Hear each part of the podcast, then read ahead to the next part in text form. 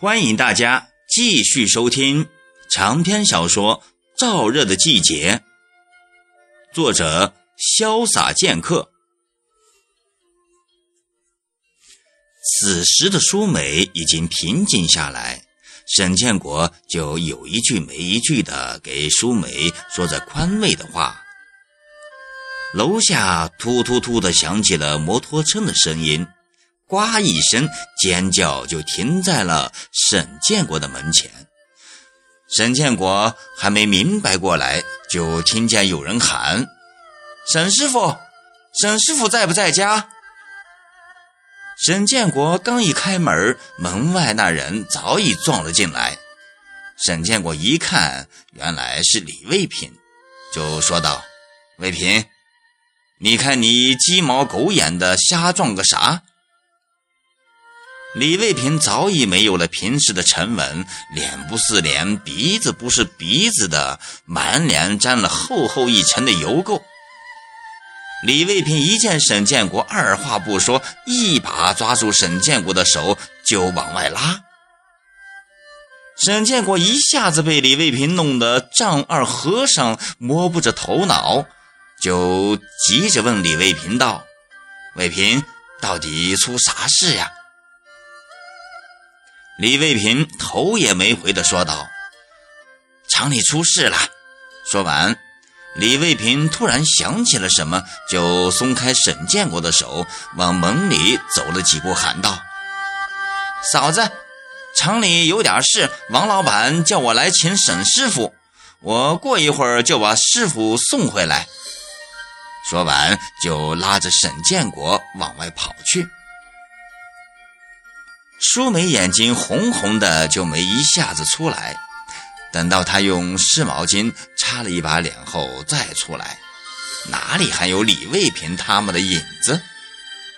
李卫平在路上一边开摩托，一边给沈建国讲情况。快到厂门口时，李卫平也讲完了，沈建国也问完了。原来王老板昨天接了一批急活。说好后天交货，合同也签了，可今天却怎么也开不了机。李卫平他们查了多半天都没有找出毛病来，可把王老板给急坏了。要知道，这是一批急活，利润高，违约金也高，合同里写的一清二楚，到期完不了工，王老板可就赔惨了。王老板恨不得飞过来找沈建国，可王老板知道，他因开这个厂子和沈建国的工厂关系闹得有点僵。他见沈建国还不想出来干，就怕自己去找沈建国会影响到沈建国，所以才叫李卫平去找。沈建国还是第一次来到王老板的工厂。一到厂门口，沈建国就吃了一惊。厂子不大，但很整洁，让人一看就觉得舒服，真可谓是麻雀虽小，五脏俱全。进厂门时，保安还向沈建国敬礼，沈建国一下子都没有反应过来。王老板正在厂里背着手转圈儿。见沈建国到了，就跑过来，一把抓紧沈建国的双手，用力的晃了几晃，泪水差点落下来。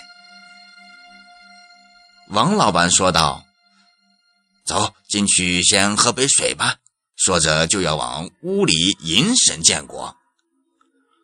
沈建国一听，差一点笑了，说道：“呀，我说王老板，你这是急呀，还是不急？”常言道：“救急如救火，别客套了，走吧，先去看看机器吧。”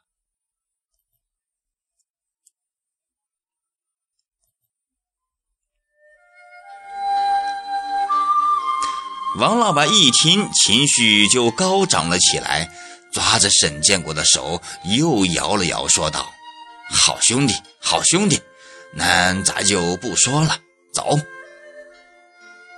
沈建国里里外外把机器仔细的检查了一遍后，就蹲到一台机器旁边不动了。他伸出手来要扳手钳，旁边的一个工人马上就递了上来。沈建国拿过来一看，是一把螺丝刀，就转过头来盯着那个工人说道：“我要一把扳手钳。”那个工人好像是有意躲避沈建国，头也不敢往这边转，就低着头在地上摸，摸了几下也没拿到就在他旁边的扳手钳。沈建国看着刚想发火，突然觉得这个人好生面熟，再一细看，沈建国认出来了，这不是厂办的小王吗？小王见沈建国认出了他，也就不躲不藏了，就捡起了扳手钳，交给了沈建国，说道：“我、我、我、我孩子要上学，我老婆的病又犯了，我就下班了来加个班，补贴一下家用。我……”沈建国知道小王的老婆年纪轻轻的，却得了严重的妇科病。病一犯，连走路都成问题。小王有一个女儿，已上小学了，家里的负担就压在他一人身上。厂里现在又三个月来没发工资，靠小王工资过日子的小王全家遭的罪可大了，日子过得跟头咕噜的，那可真叫难。沈建国没说啥，就拿过扳手钳去紧机器上的螺丝。不一会儿就弄好了。见小王还站在那儿，就说道：“小王，有困难你咋不给厂里说？好好干，记住，我们是工人阶级，不是要饭的。我们干的活对得起老板给我们的工钱。”千万不能给我们工人阶级丢脸。小王嗯了一声，就是用沾满机器油的手抹了一下脸，把本来就不太干净的脸一下子涂成了一个大花脸。沈建国一看，心里直发酸，抬头看了看天，没让眼泪落下来。一试车。一切全好了，王老板从心里彻底服了沈建国，在大庭广众之下，一个劲儿的在沈建国跟前跑前跑后。沈建国都被弄得不太自然了，活脱脱的像一个做错事的拘束的小学生。沈建国想走，王老板哪里肯依，死拽着沈建国的手不松。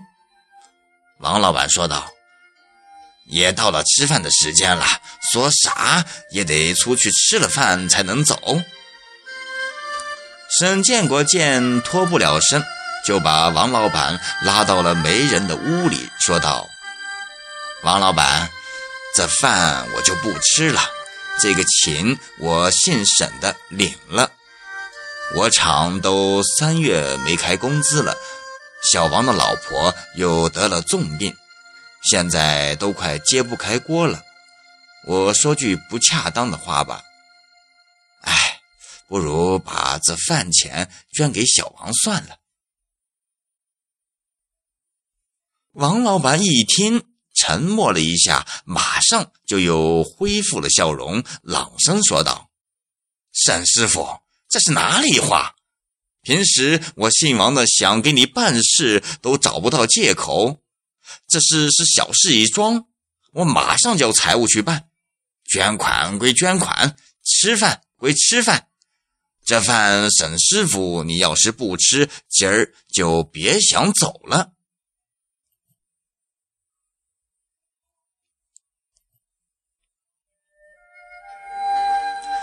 沈建国见人家这么爽快地答应了自己的要求，又见王老板是那么的真诚，沈建国也就没有再推脱。等到一喝上酒，沈建国就怕了。王老板带头敬沈建国三杯酒，沈建国先前下定决心是不喝的，可架不住王老板的劝酒令。沈建国咬了咬牙，一扬脖就喝下去一杯。这一开头就打不住了，王老板带来的人一个又一个的敬沈建国酒，沈建国不喝，人家就端着酒杯站着。沈建国无奈，一一阴下来。太阳穴就开始咚咚咚的敲鼓了。也多亏有李卫平保护，不然的话，沈建国当场就得趴下。沈建国的头脑还算清楚，对王老板还是叫他过来当厂长的幽情，还是一口回绝了。沈建国还是说，就是不相信国家会看着这么大的厂子垮掉，让这么多的国有资产流失。沈建国还记得王老板笑着说道：“坚信沈建国一定会来他们厂的，说你们的工厂也就是还剩下兼并这一招能折腾了。”沈建国还追问是啥兼并，王老板高深莫测的笑了笑，说：“用不了多久你就明白了。”